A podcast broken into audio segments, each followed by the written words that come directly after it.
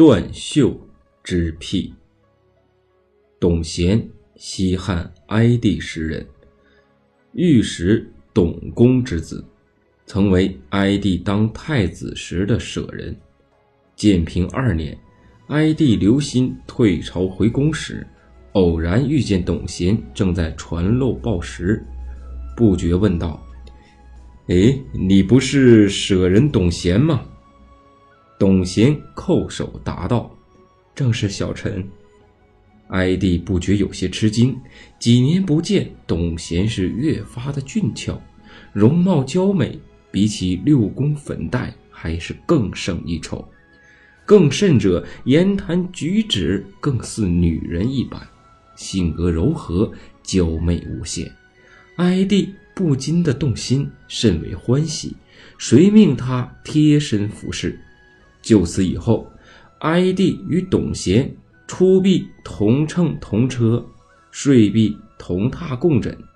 哀帝对董贤宠爱深情。通过一个故事啊，可见一斑。传言一日，哀帝早晨醒来，见衣袖压在了董贤的身下，而此时董贤正在睡梦之中。哀帝不忍吵醒他，本想等他醒来后再起来。但是因为有紧急公务处理，不得不起身。情急之下，哀帝拔出床头的佩剑，切断了衣袖而起，悄悄地走了出去。